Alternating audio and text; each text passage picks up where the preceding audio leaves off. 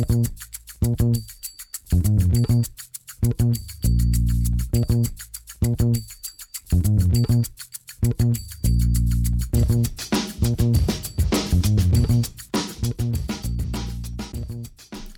damit ein wunderschönes Hallo und herzlich willkommen zu Football Rausch, dem NFL-Podcast. Mein Name ist Tim Rausch und an meiner Seite ist wie immer Rahman Ruprell. Guten Morgen, Rahman.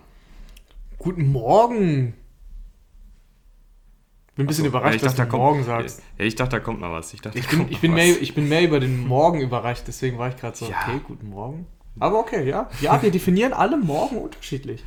Ja, ähm, ich, ich hoffe, es klappt jetzt hier alles. Ich bin ja jetzt umgezogen. Äh, der Umzug ist Stimmt, geklärt. ja. Ich habe das neue Setup hier.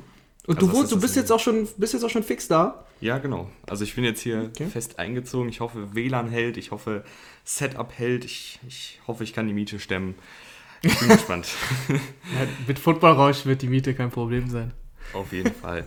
Wir haben eine Menge zu besprechen, Rahman, deswegen lass uns gar nicht lange rumfackeln. Wir, ähm, was machen wir heute? Wir arbeiten ein paar News ab, die uns in den letzten Tagen erreicht haben. Wir sprechen über das gestrige Hammerspiel zwischen den Eagles und den Giants und dann geben wir natürlich einen Ausblick aufs Wochenende, haben uns da einige Partien rausgesucht, weil es ist ein sehr, sehr spannendes Wochenende, sehr viele coole Partien. Also dieses Wochenende solltet ihr auf jeden Fall die NFL verfolgen, wenn ihr es nicht eh jedes Wochenende macht. Und dieses Wochenende, nicht vergessen, Zeitverschiebung. Das heißt, äh, geht schon um 18 Uhr am Sonntag los. Und das Night Game ist dann um 1.20 Uhr. Und der Podcast, das müssen wir auch sagen, der kommt ja dann eine Stunde früher. Der ist ja dann schon um, weiß ich nicht. Wahrscheinlich um gegen, gegen sechs in euren Podcast Genau, ja. Postfächern. Ja. Weil wir werden dann äh, aufnehmen, wenn das Night Game vorbei ist, zwischen den Seahawks und Cardinals. Das wurde nämlich jetzt verlegt. Mhm. Ja, wir, wir informieren euch noch auch sonst wie immer auf Twitter und Instagram äh, unter @footballrausch, wenn ihr uns da noch nicht folgt. Und wenn ihr uns bei Spotify und iTunes noch nicht folgt, dann lasst da auch ein Follow da. Das tut uns immer sehr gut und das tut euch nicht weh. Machen wir jetzt weiter mit der wohl spannendsten News, finde ich, in dieser Woche, dass Tua Tango Vailoa nach der Bye Week der Dolphins starten wird. Ähm, war ja so ein bisschen überraschend doch, ne? Weil Fitzpatrick, du bist ein Riesenfan davon. Ich fand ihn jetzt in den letzten Spielen auch gut. Hat ja ganz gut gespielt. Ja, ich bin, ich bin ein Riesenfan von Fit- Fitzpatrick, den Menschen. Und ähm, da würden mir ja, glaube ich, wenige widersprechen, dass Fitzpatrick, der Mensch, einfach super sympathisch ist. Und ähm, ja, der, der, du siehst, dass der Junge Spaß am Football hatte. Und du hast jetzt auch an seiner Reaktion gesehen. Äh, die meisten werden das Video gesehen haben, falls ihr es noch nicht gesehen habt, ähm, überall auf Twitter, YouTube zu finden. Ähm, wie er quasi dann sagt, wie er sich jetzt fühlt und wie er mit der Entscheidung äh, umgeht. Und der ist halt am Boden zerstört. Und das sagt er auch. Er sagt, er ist heartbroken. Und mir hat es auch das Herz gebrochen und nicht nur mir, vielen da draußen. Ähm, weil Fitzpatrick so traurig zu sehen, ja, das, das war auch wirklich ähm, kein, kein schöner Moment für mich. Aber die Entscheidung für mich auch äh, überraschend. Ich verstehe die Entscheidung, kann man nachvollziehen. Äh, die, wir haben häufig darüber geredet in der Offseason, wann wird der Moment sein, wenn es passiert. Und ich glaube, die häufigste Antwort, die gefallen ist von uns beiden, war halt die Bye Week. Zu dem Zeitpunkt war die Bye Week halt aber noch Woche 11. Dadurch, dass jetzt die Corona-Verschiebungen waren und so weiter, ist die Bye Week halt jetzt. Jetzt genau, also nicht genau zur Mitte der Saison, aber fast. Ähm, macht halt Sinn, finde ich, oder? Ja, ich, ich weiß es irgendwie nicht so richtig. Also ich, Ah, natürlich, okay. Hm. natürlich will ich Tua Tagovailoa sehen. Ich finde gegen die Jets, man kann es jetzt, man kann das nicht beurteilen, aber ich finde, er wirkte zumindest, sah gesund aus, hat seine beiden Pässe angebracht, den einen auch schön unter Druck angebracht. Er ist natürlich jetzt ein viel zu kleines, ähm, viel zu kleines Exempel, was er da statuiert hat, aber ich weiß nicht, ob es der richtige Move ist, weil du mit Fitzpatrick gerade ja mit 3-3 und nur einem Sieg hinter dem führenden Buffalo Bills gar nicht so schlecht dastehst. Aber geht es denn wirklich darum, wie du als Miami Dolphins gerade stehst, deine Ambitionen diese Saison sind die wieso, entscheidend? aber wenn die Playoffs doch noch äh, zumindest auf dem Papier möglich sind und es ist jetzt Aber ja nicht so, dass sie sie- abgeschlagen. Ja, aber glaubst du, dass sind. die, glaubst du, bevor wir jetzt Tour richtig gesehen haben, weil, wie du gesagt hast, die vier Spielzüge oder wie viele es waren, die zählen ja nicht wirklich. Ähm, glaubst du, dass die Chancen mit Tour so viel geringer sind als mit Fitzpatrick? Natürlich hast du einen sehr, also quasi unerfahrenen Spieler. Es ist ja risikoreicher. Also ich glaube nicht, Inwiefern risikoreich? Inwiefern? Das musst du mir jetzt erklären. Weil Fitzpatrick, finde ich, gibt dir halt so eine. Du weißt, was du mit Fitzpatrick kriegst. Du weißt, dass Genau. du jemanden kriegst, der gerade gegen schwächere Defensiven echt gut ist, gegen gute Defensiven tut er sich selber schwer, aber eigentlich ist ein Fitzpatrick jemand, der kann dir fast jedes Spiel gewinnen, wenn er in dieser Fitzpatrick-Mentalität drin ist, wo er einfach jeden tiefen Pass anbringt und den Ball einfach wild rumwirft und die, die kommen Ja, aber an. genauso gut kann er dir auch jedes Spiel verlieren. Also Ja, das, muss man ja auch das sagen. Man auch sagen. Aber ich find- Außer gegen die Jets, weil gegen die Jets ist es schwierig zu verlieren. Ich finde, ja. Ich finde aber, das, also bei Tour, du weißt es halt nicht. Also es kann sein, dass er jetzt total floppt und dann wäre die Saison halt so hergeschenkt und jetzt gerade stehen die Dolphins ja eigentlich ganz gut da. Und aber eigentlich das Hauptproblem, was ich halt sehe, ist, dass mir gefällt halt die Offensive Line der Dolphins überhaupt nicht. Und das, äh, gerade auf Tackle ist das eine absolute Katastrophe bisher. Äh, Fitzpatrick stand in sechs Partien bisher 68 Mal unter Druck. Und ich will einfach nicht, dass Tua jetzt so unnötige Hits einsteckt, wenn er eigentlich gar nicht spielen müsste, weil Fitzpatrick halt eigentlich ganz okay spielt. Und wenn, wenn die es so machen wie zum Beispiel die Chiefs mit dem Holmes, dass er das ganze Jahr aussetzt und hinter Fitzpatrick noch weiter lernen kann, ähm, dann finde ich das auch nicht schlimm, wenn er dann erst nächstes Jahr spielt. Jetzt spielt er, ich bin natürlich super gespannt, wie er spielt. Ich weiß aber nicht, ob es jetzt unbedingt der richtige Move ist. Aber vielleicht, wir, wir wissen es ja nicht, wir können nicht hinter die Kulissen gucken. Vielleicht rastet der im Training auch total aus, im positiven Sinne, dass er da wirklich die Defensiven Er zerlegt. wird auf jeden Fall nicht so spielen, dass du sagst, oh, der braucht noch Zeit. Äh, ich finde, das Wichtigste ist nicht der Erfolg der Dolphins dieses Jahr, sondern eben, dass du ihn evaluierst, dass du schaust, was du hast du an ihm. Und meiner Meinung nach ist dieses ganze Gerede von ähm, einem Quarterback hinter einem anderen Quarterback lernen lassen, das ist so eine Floskel, die es seit Jahren gibt und die es früher auch, die, ähm, die halt immer so ausgeübt wurde. Siehe Aaron Rodgers, der drei Jahre hinter äh, einem Favre gesessen hat. Aber ich finde, es gibt genug Beispiele, die uns zeigen, dass es nicht unbedingt schadet, wenn man sofort startet. Also wenn du die Qualität hast, siehe in Joe Burrow, also da sagst du doch auch nicht, ähm, lass den mal auf der Bank sitzen. Keine Ahnung, hätten sie sich mal, hätten sie mal Andy Dalton nicht abgegeben und hätte, er hinter ähm, Andy Dalton gelernt, das sagst du ja auch nicht. Und Fitzpatrick ist ja kein Quarterback, wo du sagst, okay, das ist jetzt Kaliber Tom Brady, äh, Brad Favre, du willst hinter dem lernen. Das ist ja nicht so. Also deswegen finde ich ein bisschen dieses, ja, lass ihn mal lernen, lass ihn doch auf dem Platz lernen. Lass ihn doch mal direkt reinwerfen. Also haben sie ja nicht gemacht. Also sie haben ihn ja ein bisschen lernen lassen, in Anführungsstrichen. Jetzt werfen sie ihn rein und dann soll er zeigen, was er kann. Und ich finde, auf dem Platz lernst du am meisten. Ja, bin ich auch bei dir. Ich, ich hätte ihn halt vielleicht reingeworfen, wenn die Saison schon gelaufen wäre. Also so im Sinne von, wenn die Dolphins jetzt 1 und 5 gestanden hätten, dann hätte ich gesagt, okay, komm, jetzt kannst du den auch testen lassen. Aber jetzt halt, ich weiß halt nicht, ob du mit Tua noch die gleichen Chancen hast wie mit Fitzpatrick. Nee, hast du vielleicht nicht, aber wie gesagt, das, darum geht es den Dolphins nicht und mir geht es auch nicht darum. Also, da, ähm, wie gesagt, die, die Saison, bleiben wir mal realistisch. Also, für die meisten Teams geht es um den Super Bowl, oder eigentlich sagt ja jedes Team vor der Saison, wir wollen den Super Bowl gewinnen. Und das werden, die Dolphins wissen, dass sie das auch mit Fitzpatrick nicht schaffen. Und also selbst die Playoffs sind ja echt gewagt, sage ich mal. Ne? Klar stehen sie jetzt ganz okay da, sie stehen 3-3. Ähm, aber wie gesagt, also du weißt eigentlich, realistisch gesehen, packst du nicht mal die Playoffs. Selbst wenn du die Playoffs packst, fliegst du wahrscheinlich ganz schnell wieder raus.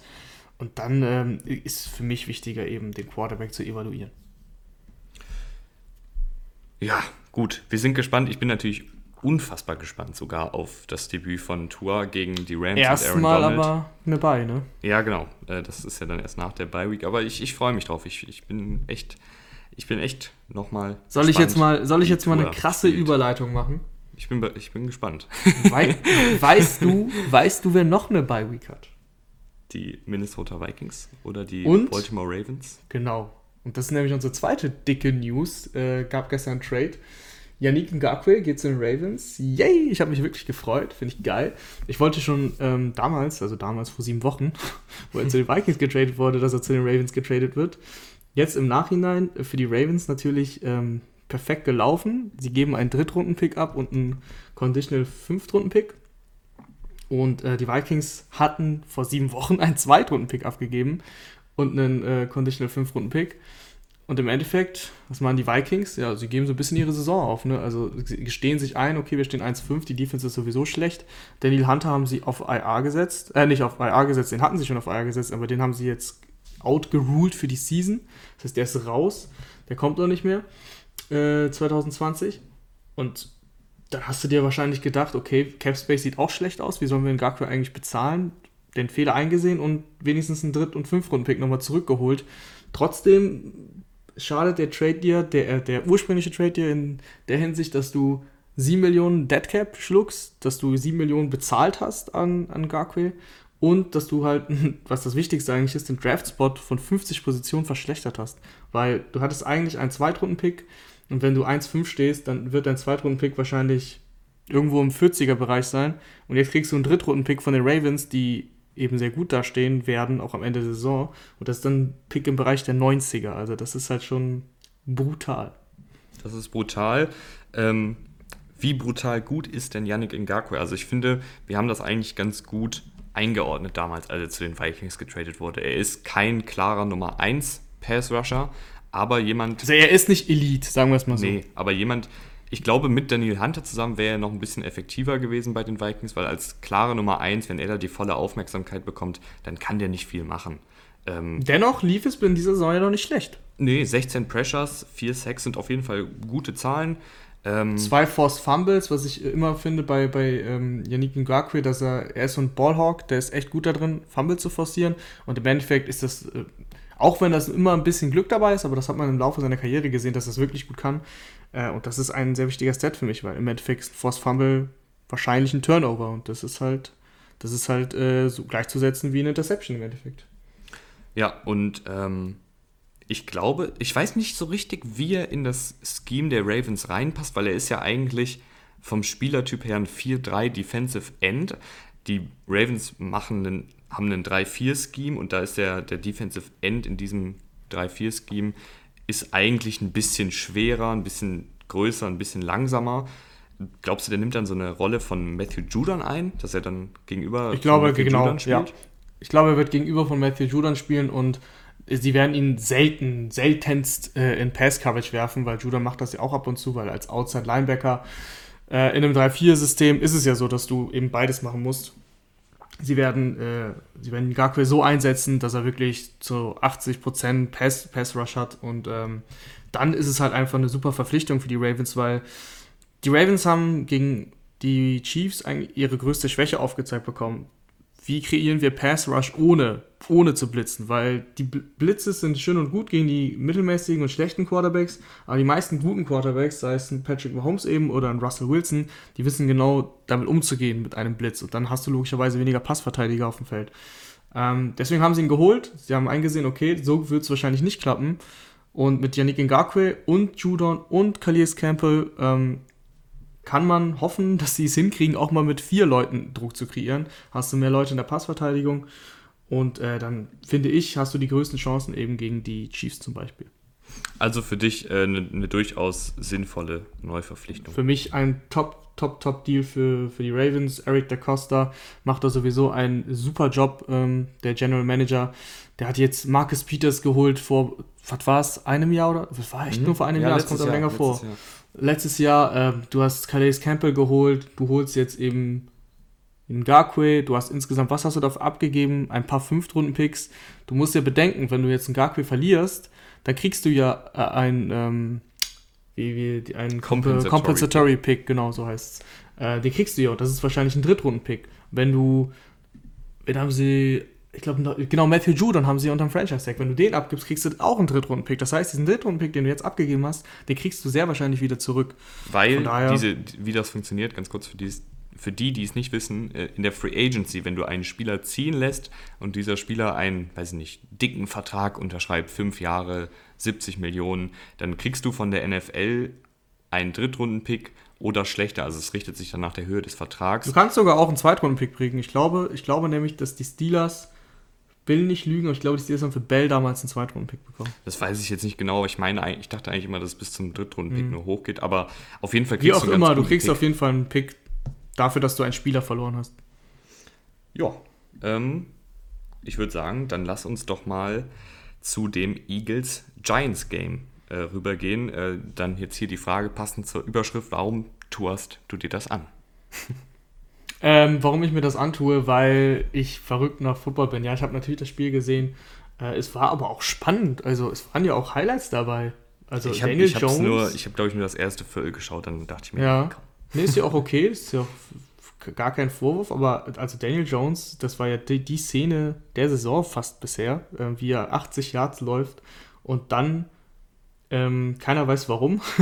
er wollte noch schneller laufen, als er ohnehin schon gelaufen ist. Er hat dabei einen Rekord gebrochen für Quarterbacks ähm, seit 2018, also Rekord ist übertrieben, aber er war irgendwie 21,33 Meilen schnell und äh, das hat Lamar Jackson noch nicht in der NFL gemacht. Also nur um mal einzuordnen, wie schnell Daniel Jones in dem Moment war. Er wollte noch schneller laufen und hat nicht nach hinten geguckt, dass er eigentlich schon gefühlt 20 Yards Vorsprung hatte und eigentlich er hätte durchjoggen können. Wie auch immer, er hat sich auf die Schnauze gelegt, ähm, hat zum Glück den Ball nicht verloren. Sie haben noch einen Touchdown gemacht. Also es war eigentlich Bist alles du halb sicher, so wild. dass sie dann einen Touchdown noch Ja, gemacht ja, hundertprozentig. Okay. Wayne Goldman ist dann reingelaufen zum Touchdown, ähm, weil Freeman, der eigentlich der Starter war, äh, sich verletzt hat am Knöchel.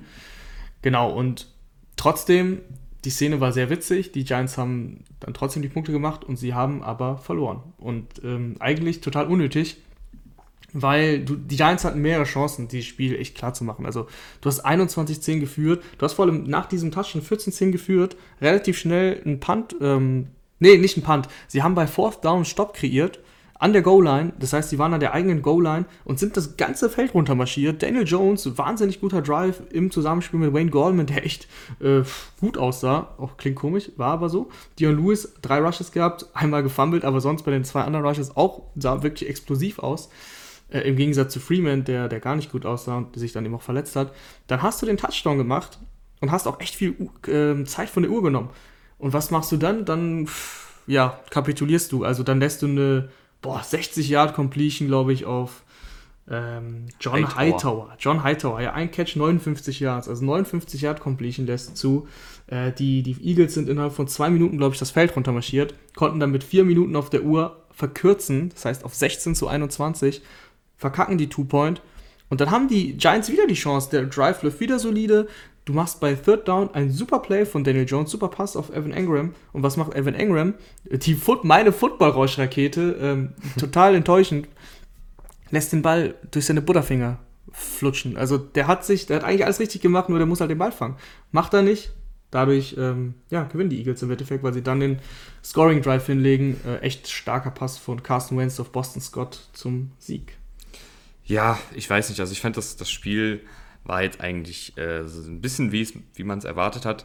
Ich finde zwei Sachen, die mir auf beiden Seiten aufgefallen sind, die mir nicht gefallen haben. Ähm, einmal bei den Eagles, das, das Red Zone Play Calling, also die Sp Spielzugauswahl, wenn die Eagles kurz vor der Endzone standen, war für mich katastrophal. Ich verstehe nicht, wieso sie da so drauf beharren, mit, mit Carson Wentz, mit einem QB Power da die ganze Zeit reinzurennen. Carson Wentz auch unnötig viele Hits da eingesteckt. Also der, der weiß, glaube ich, gar nicht, wie man slidet. Das ist bei Madden L2, R2 und Viereck.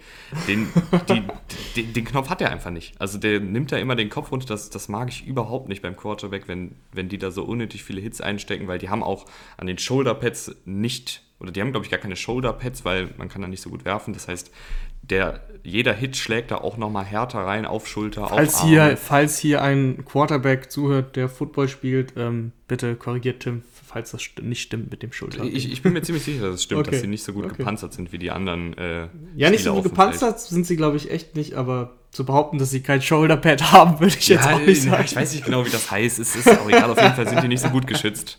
Und es sind dann auch Quarterbacks, Mann. Ja, ja, ist ja gut, du hast ja vollkommen recht, ich sehe das eigentlich genauso. Ähm, und, und das Playcalling, ich meine, man muss sich doch nur mal ein bisschen in der Liga umgucken. Ähm, die Chiefs, die Colts, äh, die Ravens, die machen da so viel Kreatives in der, in der äh, Red Zone. Die lassen mal einen Receiver laufen, die, die holen sich da irgendwie einen einen Lineman, der dann auf einmal in der Endzone steht, ganz frei. Die machen einfach viele kreative Sachen. Und bei den Eagles ist davon gar nichts zu sehen. Also entweder war es jetzt QB Power, also einfach Wentz kriegt den Snap und läuft los, oder es war halt ein Fade-Pass, also einfach ein, ein hohes Brötchen auf einen der, der Receiver. Das, das war alles. Hakeem- also das hätte dir Hakeem wirklich, ein, das hätte dir wirklich ein, ein Drittklässler aufmalen können, diese Plays. Ja, nee, ich fand das, ich fand das großartig, weil es so schlecht war. Ähm, du holst Hakeem Butler gefühlt für seinen einzigen Snap rein. Er hat vielleicht 10 gespielt, ich weiß es nicht. Ich habe ihn sehr selten gesehen. Da habe ich ihn natürlich gesehen, weil es war sein einziges Target. Fourth Down, der war bisher immer inactive. Der ist eigentlich Receiver von den Cardinals gedraftet worden, wurde da entlassen. Ich glaube sogar letztes Jahr gedraftet. Ähm, ist jetzt Tight End bei den Eagles und die haben hier jetzt keinen äh, Ertz, der verletzt ist, sondern Gördert. Und dann ist er jetzt der vierte Tight End, der dann aufs Feld marschiert. Und den werfen sie dann äh, so mit einem Ball an. Klar, theoretisch, er ist ja eigentlich Receiver, gelernter, und aber was zur Hölle? Also, warum? Warum machst du einen Fade bei Fourth Down auf Hakeem Butler? Äh, das, das ist wirklich etwas, was ich nicht verstehen konnte. Und an sich, du hast auch äh, mit dem anderen, was du gesagt hast, recht. Also die, das Playcalling war allgemein sehr schlecht. Ähm, sie haben einmal bei Fourth Down eben bei diesem Hakeem Butler Pass nicht geschafft reinzukommen. Äh, zweimal, glaube ich, Field Goals gekickt. Also ja, einfach ein bisschen mager. Man erwartet sich von einem äh, Peterson einfach mehr. Und dann, ähm, was mir auf der anderen Seite aufgefallen ist, Daniel Jones, fand ich, war eigentlich gerade in der ersten Hälfte ganz gut, aber man sieht halt einfach immer, dass er, der merkt einfach nicht, wenn er Druck bekommt. Also der, der kriegt das nicht mit. Also Pocket Presence da, da ist ganz, ganz übel. Aber das ist kommt, ja schon immer so. Da kommt über links, über die Blindside, also die Seite, die er nicht sieht, kommt ein Pass Rusher und der fühlt das einfach nicht. Der merkt nicht, dass da hinter ihm jemand kommt und deshalb passieren ihm auch so viele Fumbles, weil dann natürlich der, der Pass Rusher voll einschlägt in den Rücken, dann noch wahrscheinlich auf den Arm draufhaut, dann, dann ist ja logisch, dass du öfter mal fumbles.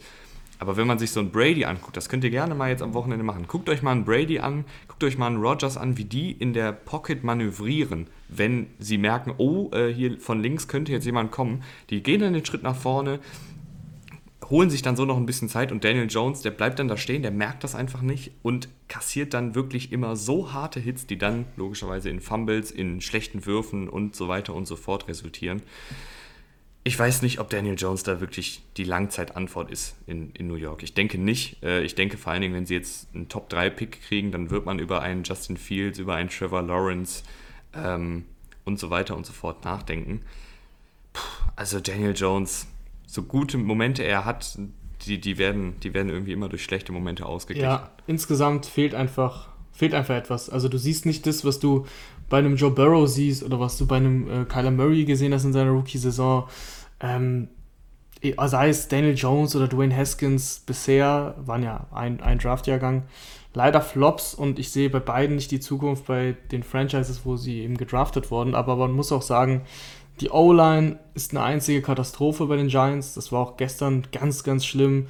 Ähm, der Rookie First Round Pick Andrew Thomas Nummer 4 gedraftet. Sah ganz, ganz übel aus, wirklich verloren auf dem Feld. Ähm, ich habe jetzt keine Statistiken für Pressures im Endeffekt zugelassen hat, aber es waren gefühlt unendlich viele. Ähm, sah einfach, sah einfach schlecht aus. Du hast gesehen, er, er ist ein Rookie. Ähm, das ist alles viel zu schnell für ihn. Und dann ist Daniel Jones im Endeffekt, wenn Andrew Thomas deine Blindside abdeckt, äh, die ärmste Sau. Ja. Machen wir weiter äh, mit einem Division-Duell. Saints Panthers treffen am Wochenende aufeinander. Äh, die Panthers 3 und 3, die Saints 3 und 2 führen momentan diese Division an, aber das ist auf jeden Fall ein enges Rennen da. Auch noch die Buccaneers mischen logischerweise auch noch mit, mit 4 und 2. Ähm, ich finde, es ist ein spannendes Duell, weil irgendwie Panthers Saints ist für mich als, als Panthers-Fan oder beziehungsweise als Ex-Panthers-Fan, ich bin ja nicht mehr da so hinterher wie früher. Oh, bist du jetzt schon Ex-Panthers-Fan? Ui. Ja, Sympathisant. Ich, ich, ich Breaking News. Nee, ich bin ja eher der Cam Newton-Fan. Das, das ja, ja, das haben wir ja schon, das, das haben wir hier schon geklärt. geklärt. Ich äh, äh. weiß nicht, aber ich glaube, ich habe das Gefühl, dass du es trotzdem ein bisschen mit der Panthers-Brille siehst, weil ich sehe das jetzt nicht so spannend. Also für mich sind die Saints da logischerweise klarer Favorit. Ähm, muss, man muss abwarten, ob Michael Thomas zurückkehrt, weil der war ja fit, dann hat er einen Teammate geschlagen. Ähm, dann war er, also dann wurde er gesperrt von seiner, also von, von den Saints selbst. Dann war ja, er ist ja immer noch fit eigentlich, aber dann hat er sich jetzt verletzt im Training. Hamstring, ähm, hat nicht trainieren können gestern. Bin ich mal gespannt, ob der überhaupt spielen kann, ob sie ihn spielen lassen, ob sie nochmal, also ob sie vorsichtig sind und sagen, nee, komm, gegen die Panthers kriegen wir das doch ohne Thomas hin und lass ihn, lass ihn wir komplett auskurieren. Das muss man abwarten. Mit Michael Thomas ist für mich eine klare Geschichte, weil der einfach wichtig ist für diese Saints Offense. Ähm, Drew Brees, der den Ball kaum tief wirft, äh, wurde ein bisschen besser den letzten Spielen, aber ist immer noch selten. Der braucht einen Michael Thomas, der ja in dieser Midrange und Kurzpassdistanz äh, ähm, ja, aufblüht. Deswegen, wenn der fehlt, dann könnte es eventuell spannend werden, aber ansonsten ist die individuelle Qualität der, der Saints, äh, glaube ich, ja, zu groß. Ja, ich, ich glaube tatsächlich, dass es da gar nicht so aufs Passspiel ankommt, wenn die, ähm, wenn die Saints das Spiel gewinnen wollen. Ich glaube tatsächlich, dass sie da eher auf das Laufspiel setzen sollten, weil die Panthers im Pass, in der Passverteidigung gar nicht so schlecht aussehen, dafür, dass es ja so eine junge Secondary ist. Aber dafür im Laufspiel, da lassen sie, glaube ich, fast fünf Yards pro Lauf zu. Und du hast mit äh, Alvin Kamara und mit Latavius Murray da echt ein sehr gutes Duo. Die O-Line ist auch sehr, sehr gut. Also ich, ich könnte mir vorstellen, dass die Saints da sehr, sehr viel äh, übers Laufspiel kommen, was sie ja eigentlich. Noch mehr Taysom Hill-Pakete. Ja, selbst den, auch wenn er diese Saison nicht der, nicht der krasse Taysom Hill ist oder der, ja, krass ist halt immer das falsche Wort für den, eher der spektakuläre Taysom Hill, ähm, den wir kennen, der ist ja diese Saison noch nicht. Äh, Im Gegenteil, der enttäuscht eigentlich eher.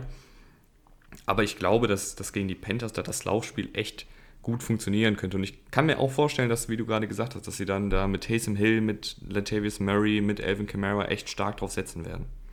Ja, bei den ähm, Panthers ist ja Quan Short, glaube ich, Saison aus. Mhm. Der fehlt. Ähm, ich komme gerade nicht auf den Namen. Noch ein Inside äh, Interior Defense, Defensive Lineman. Genau, Derek Brown, äh, der, der Rookie, der fehlt auch. Das heißt, der fehlt halt eine krasse Präsenz auch beim Laufspiel. Und ähm, das könnte gegen Camara echt ein Problem werden. Und wie gesagt, deswegen, das kommt ja doch dazu, darüber habe ich ja gar nicht gesprochen. Äh, die, die Panthers ähm, gegen die Saints Defense, die bisher jetzt nicht überzeugt hat, finde ich, obwohl ich gedacht hätte, das, da würde mehr gehen. Das war bisher nicht so krass, aber ich glaube nicht, dass Teddy Bridgewater konstant diese Saints Ich glaube, Derek Brown ist aber fit. Also, ich weiß nicht. Dann ich, dann meinte ich jemand anders. Hm. Dann meinte ich jemand anders. Aber lass mich kurz weiterreden über die, über die ähm, Panthers Offense. Ich glaube nicht, dass Teddy Bridgewater diese Saints Defense, die jetzt nicht perfekt aussah, aber die jetzt auch nicht sch schlecht ist, äh, die regelmäßig entblößen kann und da das Spiel super lange offen hält. Ich glaube, spätestens im vierten Viertel ähm, ist es dann ein Two-Possession-Game und dann muss er aufholen und dann, wenn er aufholen muss, haben wir gesehen gegen die, gegen die Bears, ähm, dann kann mal ganz schnell ein Turnover passieren und dann geht es halt in die Saints-Richtung. Ja, äh, ich finde, ich finde, ja, du hast recht. Ich finde, du hast äh, ich, ich bin gespannt, aber äh, ich glaube, dass dies, die Panthers, wenn sie ein, zwei Big Plays kreieren können, über DJ Moore, über Robbie Anderson, über Curtis Samuel, über Mike Davis, und sie sich da irgendwie zu so einem 14 Punkte, 7 Punkte, 10 Punkte Vorsprung mausern können, dann könnte das vielleicht ein spannendes Spiel werden. Aber ich, ich denke auch, wenn du wenn du schnell in Rückstand gerätst gegen eine Saints-Offensive, die danach auch, also die, sobald sie da mit zwei Touchdowns führen, werden die den Ball nur noch laufen, viel Zeit von der Uhr nehmen und dann wird es für, für Teddy Bridgewater und die Panthers schwierig. Wir warten ab. Wir warten ich meinte ab. übrigens ähm, Yetur Gross Matos. Ist kein Interior Defensive Lineman, das habe ich verwechselt, aber auch ein äh, Defensive Lineman, der dir auch fehlen wird. Ja, der ähm, hat der andere, der andere Rookie. Wie bitte? Der ist jetzt eigentlich ganz gut ja, gespielt. Ja, auf jeden Fall, auf jeden Fall. Wer auch gut gespielt hat, waren die Tampa Bay Buccaneers, die letzte Woche die Packers total entzaubert haben. Ähm, die treffen jetzt auf die Raiders. Ist das für dich auch eine klare Sache? Wir müssen vor allem abwarten, was bei den Raiders passiert. Also wer es nicht mitbekommen hat, auch eine dicke News. Trent Brown, Offensive Tackle, Star Offensive Tackle, äh, hat Corona, beziehungsweise ist auf der Corona-Liste. Da blicke ich auch irgendwie nicht durch. Hat er jetzt Corona oder ist er nur in Kontakt gewesen? Wie auch immer, er kann nicht spielen. Ähm, er ist auf der Liste und er hatte halt Kontakt zu den ganzen Offensive Linemen, die, den Startern. Deswegen sind die auch alle nach Hause geschickt worden. Aktuell fehlen äh, den Raiders die komplette Starting Offensive Line. Und wenn das am Spieltag der Fall ist, ja, dann gute Nacht bei dieser Defensive Line der Buccaneers, äh, die dann gegen Backups ran muss. Dann, dann wäre es für mich wirklich eine glasklare Geschichte. Dann ist ja Derek Carr ständig unter Druck und Derek Carr unter Druck, das wissen wir alle, das endet meist nicht gut. Ähm, ich glaube aber, weil ich einfach. Die NFL läuft halt, wie sie läuft, sagen wir es mal so. Und die NFL kriegt es dann hin, ob das dann mit rechten Dingen zugeht, weiß man nicht, dass dann plötzlich Trent Brown wird nicht spielen, aber die anderen, ja, das geht dann irgendwie dann doch, ne, weil es kann ja nicht sein, dass ein Team ohne Offensive Line spielt, weil das ist ähm, ja auch eben mal die Bengals. Ja. ähm, du darfst, du musst ja auch acht Offensive Linemen in deinem Kader haben am Spieltag. Und wenn fünf davon auf der Liste sind. Sie haben noch fünf andere, aber dann hast, kriegst du die acht nicht zusammen. Zwei auf dem Practice Squad, kriegst nur sieben hin. Äh, das, ist, das ist dann schon problematisch. Äh, deswegen, da wird es schon eine Lösung geben. Die werden, die werden spielen, aber dennoch sehe ich die Buccaneers klar vorne. Für mich, äh, die, die Raiders auch, also ich bin einfach kein Believer von Derek Carr, ich bin kein Believer der Raiders. Äh, auch wenn sie ähm, Patrick Mahomes geschlagen haben. I don't care. ich, ich bin klar bei den Buccaneers. Ich bin auch klar bei den Buccaneers. Ich denke, dass Brady, das war ja auch das, was wir so ein bisschen ähm, vor der Saison gesagt haben. Brady wird gerade in einer Arians-Offensive ein bisschen Zeit brauchen. Der wird Zeit brauchen, um mit den Receivern Chemie aufzubauen. Der wird Zeit brauchen, sich an das Playbook zu gewöhnen. Der wird Zeit brauchen, sich an die Offensive Line zu gewöhnen. Weil ich meine, der ist 20 Jahre dieselbe Karre gefahren und dann im 21. Jahr hat er jetzt ein neues Auto da muss man erstmal sich gewöhnen an die ganzen neuen Knöpfe, das, das neue Fahrgestell und so weiter und so fort. Ich weiß auch nicht, die, warum ich so die viele Autometaphern ja, immer Das ist hab, einfach dein Ding. Du fährst halt gern Auto. Wo ich gar kein Autofan bin, aber ich weiß auch nicht, Nee, das ist irgendwie mal ganz praktisch. Die Buccaneers Offense ist so viel besser als die Raiders Defense, würde ich jetzt sagen. Egal welche Positionsgruppe du nimmst. Die O-Line ist, ist stärker als die Raiders D-Line. Die Receiver sind stärker als, äh, als die Cornerbacks ähm, und so weiter und so fort. Also da, da sehe ich halt ich- ich- für die Buccaneers halt wenig Probleme. Ich glaube halt auch gerade, dass du ganz, also die Buccaneers-Defensive ist, finde ich, dafür aber sehr gut gegen die ähm, Raiders-Offensive Genau. eingestellt. Also das ist halt ein komplettes Mismatch für die Raiders. die Buccaneers-Defensive bisher die wenigsten Laufyards zugelassen. Das ist ja das große, die große Stärke der Raiders, ähm, hinter Josh Jacobs da die Offensive aufzuziehen. Und auch auf den kurzen Routen, da hast du einen Levante David, da du einen Devin White, der da Waller wahrscheinlich aus dem, die da zu zweit Waller aus dem Spiel nehmen können. Ich glaube, wenn die Raiders gewinnen wollen, dann, dann will ich das K, und dann muss er das auch, da muss er einfach wieder mit dieser Fuck it äh, Einstellung spielen, dass er halt einfach den Ball tief wirft. Das Ja. kann er, macht er halt nur nicht so oft. Gegen die Chiefs hat er es gemacht. Ich hoffe, dass das auch so weitergeht, weil dann ähm, können die Raiders da vielleicht sogar mithalten. Aber ansonsten, wenn, wenn Das K ist tatsächlich, ja. den das ist die Konservativen einzige, raushaut. Das ist die einzige Möglichkeit, weil ähm, wie schon bei den bei den bei der Packers Preview letzte Woche gesagt, äh, die Buccaneers blitzen gerne und wenn du den Blitz irgendwie aufpicken kannst, was schwierig wird, wenn du keine Offensive Lineman hast, ähm, aber trotzdem, wenn du das aufpicken kannst, dann hast du halt häufiger mal 1 gegen 1 Duelle und ein Henry Rux kann halt mal ein äh, Murphy Bunting burnen, wie man so schön sagt, also ihn einfach stehen lassen und dann die 60 Yard Bombe zum Touchdown fangen. Das geht alles, aber wie du gesagt hast, dafür muss K das dann sich auch darauf einlassen.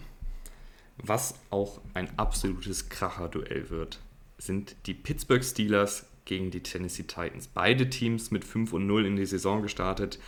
Das wird eine Schlacht. Die Titans ziehen allerdings in diese Schlacht ohne ihren Star Left Tackle Taylor Lewan, der bis jetzt in dieser Saison noch keinen einzigen Sack zugelassen hat.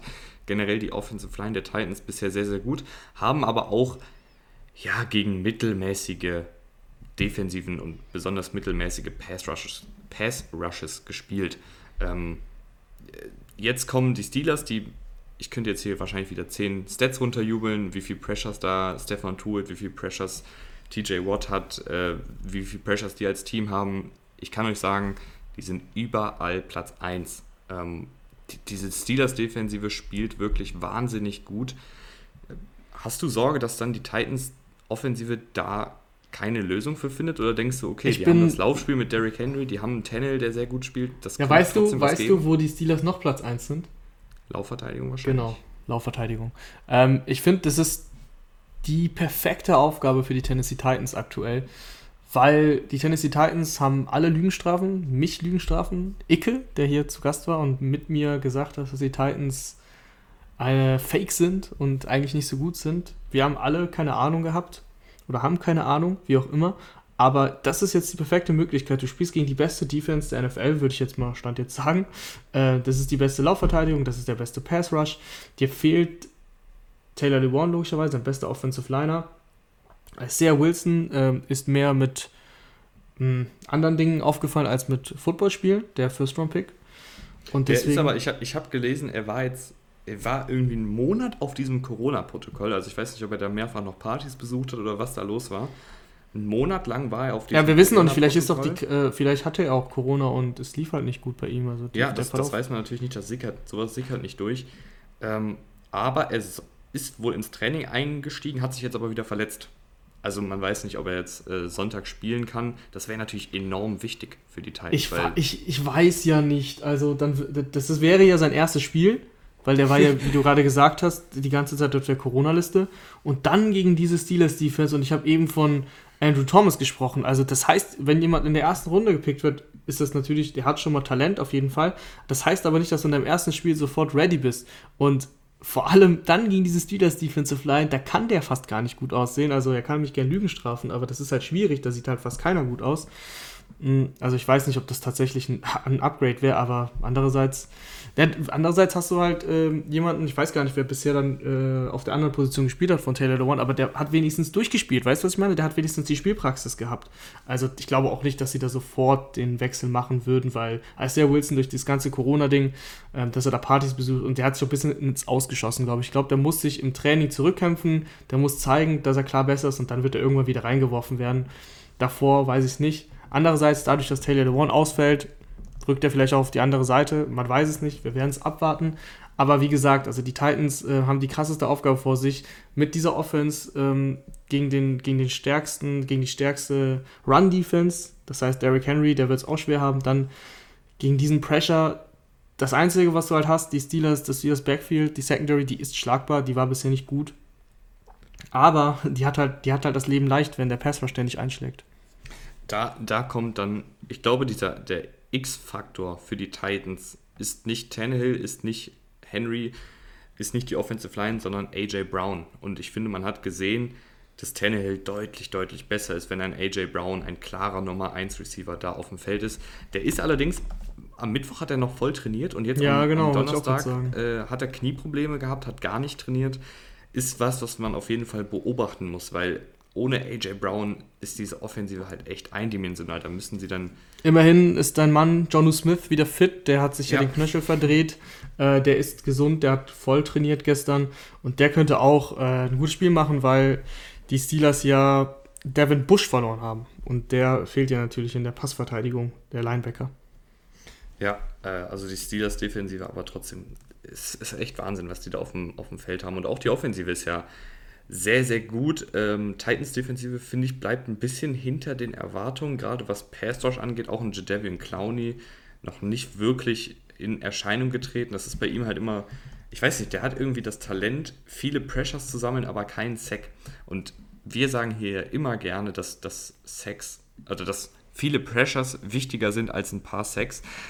Aber irgendwann willst du dann trotzdem mal, dass der einen Sack macht. Also der hat jetzt 19 Pressures und keinen einzigen Sack. Das ist halt irgendwie eine ganz kuriose Statistik. In Garquay hat 16 Pressures, also hat den Quarterback dreimal weniger unter Druck gesetzt, aber eben zumindest viermal zu Boden gebracht. Und irgendwann will man auch, dass ein Clowny mal, mal einen Sex sammelt. Vielleicht ist das, es ja dann Zeit ja. jetzt gegen die Steelers. Das Matchup spricht auf jeden Fall klar für die Steelers, meiner Meinung nach, weil ähm, laut PFF hat, haben die äh, Tennessee Titans den schlechtesten Pass Rush der Liga bisher. Ähm, und in der Coverage sind sie auch nicht gut. Sie lassen, glaube ich, über 400 Yards insgesamt zu. Das Einzige, was sie wirklich gut machen, das ist nämlich Turnover kreieren. Da sind sie auf Platz 3 der Liga, also neun Turnover schon kreiert, sogar mehr Forced Fumbles gehabt. Sie haben nicht alle recovered. Das können sie gut und das rettet sie auch so ein bisschen in der Defensive aktuell. Das Problem ist, dass die Steelers, äh, was das angeht, eigentlich ziemlich gut sind. Also Roethlisberger hat einen Pick in der Saison geworfen ähm, und die, ich weiß jetzt nicht, ob es die einzige Turnover, bei dem jetzt mal jemand äh, gefummelt hatte oder so, das habe ich nicht auf dem Kopf, aber die Steelers können auf den Ball aufpassen, das weiß ich. Und deswegen äh, wird es schwierig. Die Steelers machen kaum Fehler und die Steelers sind super variabel mit ihren Receivern. Äh, da kann jeder mal ein äh, krasses Spiel haben. Chase Claypool hat jetzt ähm, zwei Wochen in Folge überzeugt. Jetzt kommt Deontay Johnson zurück, der ja davor everyone's Darling war in den ersten beiden Spielen, immer super viele Targets gesehen. Den haben alle schon wieder vergessen. Also falls irgendjemand bei euch, warum auch immer in der Liga, ähm, in der Fantasy-Liga, Deontay Johnson auf den Waiver geschmissen hat, schaut mal nach, holt euch ihn, weil der ist eigentlich sehr talentiert und der kommt jetzt zurück. Wer auf jeden Fall überhaupt nicht variabel auf Receiver ist, sind die New England Patriots. Das haben wir gesehen im letzten Spiel, das haben wir auch schon am Montagmorgen besprochen. Und die treffen jetzt auf die 49ers, die eigentlich gebeutelt auf Cornerback sind, aber dann kommt, wie wir auch schon am Montag besprochen haben, Jason Verrett aus dem Nix äh, lange Zeit verletzt. Ich sage es ganz kurz, wir haben es ein bisschen ausführlicher am Montag bereits besprochen. Wie gesagt, lange Zeit verletzt, äh, aber eigentlich ein sehr, sehr gutes Talent, aber eben mehr auf äh, der Injured-Liste als auf dem Platz. Aber in dieser Saison spielt er, er ist fit. 232 Snaps hat er bisher gemacht. Elfmal wurde der Ball in seine Richtung geworfen, nur viermal gefangen für 24 Yards und null Touchdowns. Verrett hat auch eine Interception und Quarterbacks haben, wenn sie Verrett anvisieren oder wenn sie in seine Richtung werfen, ein Passer-Rating von 7. Ähm, Sieben also, Punkt. ich bin mir ziemlich sicher, dass ich glaube, wenn man den Ball einfach spiked, also einfach auf den Boden wirft, hat man ein besseres Passer-Rating. Ja, das ist richtig. Ich glaube, immer wenn ein Panther oder ein Receiver den Ball wirft und nicht anbringt, äh, hat er ein äh, Rating von 39, irgendwas.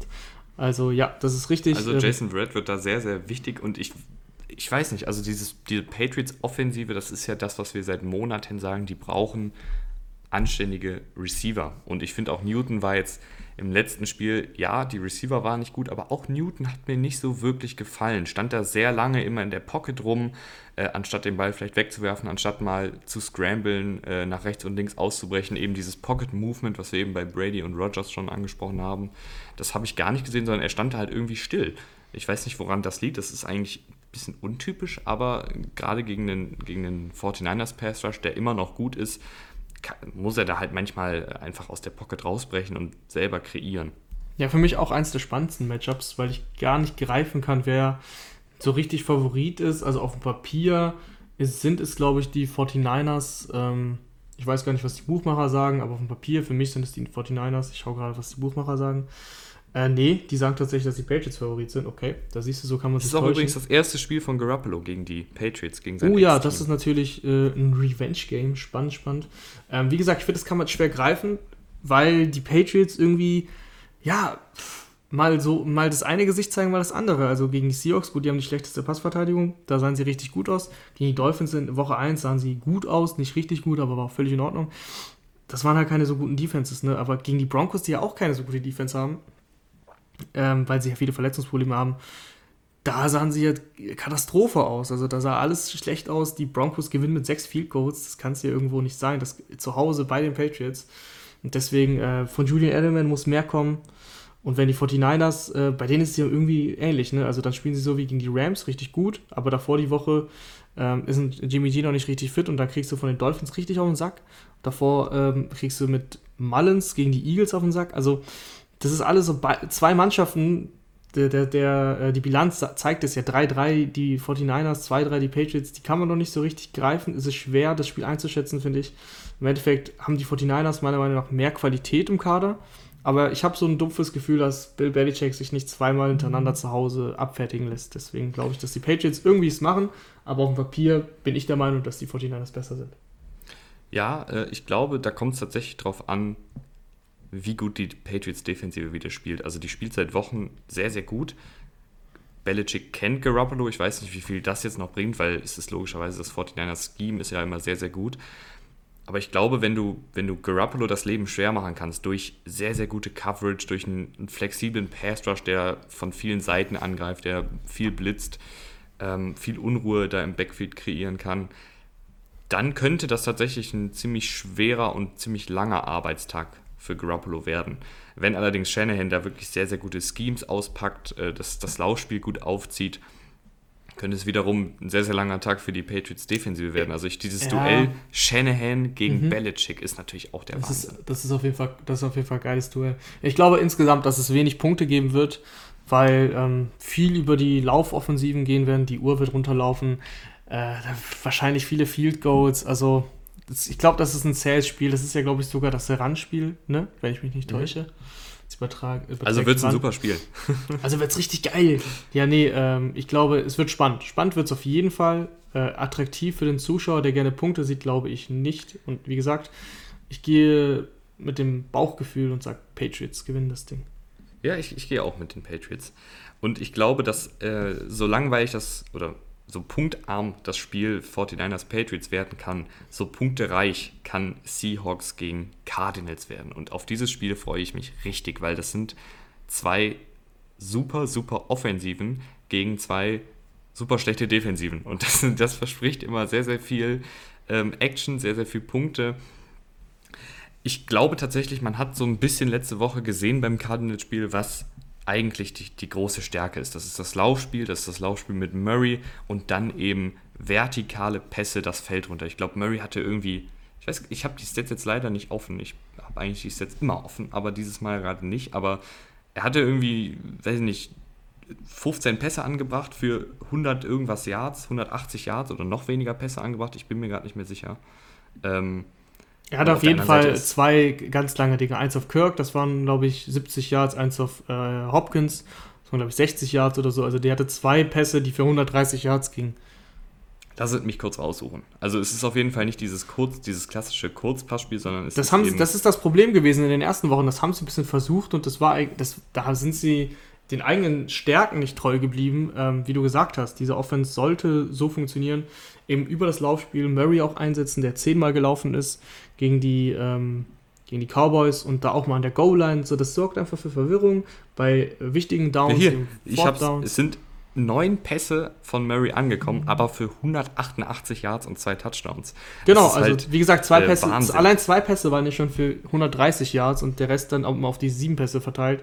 Ähm, definitiv, aber genau das muss, das muss ähm, der Mittel zum Erfolg sein. Vor allem gegen diese Seahawks, die ja, ja, sag mal so, verteidigen kann man das nicht nennen, was die Secondary momentan macht. Sie kriegen nee, jetzt Jamal Adams wieder, aber. Das kann man es nicht nennen. Ähm, für mich auch der klare X-Faktor in diesem Spiel könnte tatsächlich Isaiah Simmons werden. Der hat nicht viel gespielt, der hat aber jetzt gegen die Cowboys, stand er mal für über 20 Snaps auf dem Feld und hat sich auch ganz gut geschlagen. Und gerade gegen diese explosiven Receiver wie Tyler Lockett, wie DK Metcalf, ähm, Chris Carson ist auch ein sehr, sehr explosiver Läufer. Da schadet dir so ein athletischer Freak wie Isaiah Simmons auf jeden Fall nicht. Also ich würde mich freuen, wenn Todd Bowles ihn da kreativ einsetzt, vielleicht mal als Safety aufstellt, um eben die tiefen Pässe auf Metcalf zu verhindern. Äh, ich hatte auch schon ganz, ganz wild überlegt, einfach Isaiah Simmons One-on-One -on -one gegen Metcalf, wenn die beide einfach nur geradeaus das Feld runterlaufen, weil die vom Körpertyp und von der Athletik ungefähr gleich sind, aber ich glaube, Metcalf hast du noch die, ja, hast du noch, Release also, einfach schlagen. Metcalf ist ja schon schneller, also Isaiah Simmons, so athletisch wie er ist, ähm, Metcalf ist dann doch schon mal schneller als Boah. eben. Also Isaiah Simmons auch eine 4-3-9 gelaufen, ne? Ja, also, aber Metcalf ist, glaube ich, eine 4-3-1 oder so. Ich weiß nicht genau. Ist aber jetzt so, als ob du mit 699 PS oder 700 PS wärst. Ist am Ende des Tages. Ja, und dann wirfst du einen 50-50-Ball und wer fängt den Ball? Metcalf. ja, das, aber das war einfach so ein lustiges Gedankenspiel, weil, weil das sind ja einfach beides zwei krasse Athleten. Äh, Metcalf er wurde ab und zu jetzt, als er Simmons wurde ein bisschen als Safety und Corner uns eingesetzt, aber trotzdem noch 15 Snaps in der Box gespielt. Ähm, nur zwei als Free Safety, jeweils zwei noch als Slot und White Corner. Also da muss einfach noch ein bisschen mehr kommen. Immerhin hat er jetzt mal mehr Snaps gesehen. Äh, haben sie Football euch zugehört äh, und gefühlt jedem anderen NFL-Fan, weil das ja nicht so viel Sinn ergeben hat. Wo du sagst, ich könnte mir tatsächlich auch vorstellen, dass Isaiah Simmons einfach als Quarterback Spy ab und an auch mal ja, eingesetzt da, wird. da kann ich ihn mir auch gut vorstellen. Viel besser als im 1 gegen 1 gegen Metcalf. nee, also das, das, war auch nur ein Gedankenspiel. Ja, ist ja gut, ich ziehe dich doch nur ein bisschen auf. ähm, nee, das, das fände ich wirklich gut, äh, weil der kann definitiv mit Russell Wilson mithalten. Ist sogar deutlich schneller. Und äh, Russell Wilson ist äh, selten, sagen wir mal so, selten diese designten Läufe von Russell Wilson. Aber wenn die Pocket kollabiert und es dann wichtiges Down ist, dann läuft er so häufig eben das First Down noch. Ähm, deswegen, da brauchst ja, du jemanden. Er, er scrambled ja auch, also er bewegt sich ja auch hinter der Line auf Scrimmage gerne nach rechts und nach links. Also der bricht dann ja aus der Pocket raus, äh, weicht den Läufern, äh, den genau, Passrusher ja. schon aus. Und dann, wenn du einen Isaiah Simmons hast, der ihn die ganze Zeit im Blick hat, aber gar nicht als Passrusher eingesetzt wird, der kann dann nämlich Druck auf ihn machen, wenn er wenn Russell Wilson aus der Pocket rausläuft. Definitiv, also da bin ich auf jeden Fall auch für ähm, Isaiah Simmons häufiger einsetzen, kreativer einsetzen und als äh, Quarterback-Spy gegen Russell Wilson, warum nicht? Ich glaube trotzdem, es ist ein sehr dankbares Matchup für die Seahawks. So, so, so bescheuert das klingt, äh, diese Cardinals-Defensive, die hat jetzt auch Chandler Jones verloren. Die haben eigentlich gar keinen Pass-Rush mehr und das ist ja eigentlich die einzige Schwäche in der Offensive, dass eben die Offensive Line nicht so gut hält. Obwohl sie auch gar nicht so schlecht spielt dieses Jahr, muss man auch fairerweise sagen. Ähm, aber ansonsten, wenn jetzt Russell Wilson nicht unter Druck gesetzt wird, weil die Cardinals keinen Pass Rush haben, dann könnte es ein echt langer Tag werden für die Secondary. Ich glaube auch, ja. Es würde in einem Shootout enden. auf der anderen Seite, du hast, die Seahawks Defensive spielt dieses Jahr nicht gut, aber du hast jetzt Adams wieder, du hast Wright und Wagner, die zumindest auf Linebacker den Laden sauber halten und du hast auch ein, zwei Pass-Rusher, die da zumindest ab und an mal durchkommen können. Ähm, ich glaube tatsächlich, dass die Seahawks das machen werden. Ja, ich glaube auch. Also das Matchup ist nicht gut, wie du gesagt hast. Die Cardinals kommen häufig dann über den Lauf, über ob es über Mary ist oder Drake, aber Mary ist ja das viel gefährlicher. Ähm, und da hast du eben Jamal Adams, du hast Bobby Wagner, du hast KJ Wright, also du hast die Spieler, um das zu stoppen. Und dann nur mit vertikalem Passspiel, ich glaube, da war Murray bisher zu inkonstant. Also, die werden scoren, sie werden mithalten, aber die Seahawks im Normalfall scoren sich halt deutlich mehr. Also, keine Ahnung, 38, 28 oder so. Ich glaube, dafür wird das Spiel Bears-Rams ziemlich, ziemlich dröge, oder? Das Spiel Bears gegen Rams, ähm, Monday Night Game, das wird wirklich, ich glaube, das wird sehr träge. Ähm, die Defenses werden dominieren bei beiden Mannschaften. Und äh, ich, ich glaube tatsächlich, dass Jared Goff mal richtig Probleme bekommen wird, wieder mit dem Pass Rush. Weil die, die Bears haben einen guten Pass Rush, die haben eine gute Defense allgemein. Die Offensive Line der ähm, Rams steht diese Saison sehr gut da. Die, die lassen, glaube ich, mit am wenigsten Pressure ähm, zu gegen den, äh, für den eigenen Quarterback. Also da ist, äh, ich glaube, Jared steht nur bei 15% seiner Dropbacks unter Druck. Da gibt es wenige, die noch seltener unter Druck stehen. Äh, das wird jetzt gegen die Bears, glaube ich, nicht der Fall sein. Und sobald das eben nicht der Fall ist, bekommt Jared Goff Probleme. Äh, und ich sehe tatsächlich die Bears da insgesamt vorne, weil ich glaube, dass Nick Foles solider spielt als Jared Goff in so einem Aufeinandertreffen, wo die Defenses dominieren. Ja, äh, ich, ich bin gespannt auf das Duell Sean McVay gegen diese Defensive. Also Sean McVay, wir haben ihn sehr, sehr gelobt äh, in dem ersten Monat der Saison. Ich finde, die letzten beiden Wochen waren jetzt nicht mehr so dolle, was die Offensive angeht bei den Rams. Ähm, also gerade letzte Woche war es nicht, nicht gut. Davor die Woche, glaube ich, gegen die Giants war es auch ein bisschen holprig. Ja, du hattest das Spiel gegen, die, gegen Washington dazwischen, das war gut, aber wir, du, du siehst ja auch, was wir aufzählen. Ne? Also die haben bisher auch nicht gegen die Hochkaräter gespielt, beziehungsweise sie haben auch nicht gegen die Hochkaräter gewonnen. Sie haben vier Siege, das war gegen die Cowboys, gegen Washington, gegen die Giants. Ähm, und äh, auf eins komme ich jetzt nicht, aber das war auch gegen die Eagles, ja, gegen die Eagles. Also das waren bisher keine überzeugenden Siege im Sinne von, okay, du sagst, boah, das war, die haben eine Mannschaft geschlagen, die ist äh, auf Playoff-Niveau.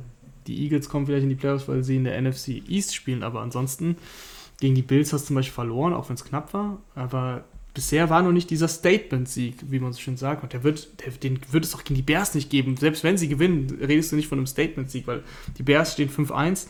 Die Bears überraschen uns alle, aber die Bears äh, Offense ist immer noch sehr holprig. Und äh, dass die jetzt nicht mit 14-2 durch die Saison gehen, das ist uns auch ein klar. Deswegen, ja, die Rams finde ich, wie ich schon eben meinte, bei den, äh, bei den Patriots und bei den 49ers schwierig zu greifen, auch weil sie keine Siege haben gegen diese Top-Teams. Und deswegen glaube ich, dass die Rams so ein bisschen, ähm, ja, einfach besser dastehen, als sie, glaube ich, sind. Ja, ich, ich glaube auch, dass es für die, für die Bears echt schwierig wird gegen die Rams, weil du hast halt ähm, die Bears Interior Offensive Line, also Center und die beiden Guards, sind jetzt nicht so doll. Ähm, und da hast du bei den auf Seiten der Rams eben Aaron Donald, der äh, sehr, sehr gut ist, wie glaube ich jeder mittlerweile weiß, hat die meisten Pressures äh, bisher in dieser Saison gesammelt.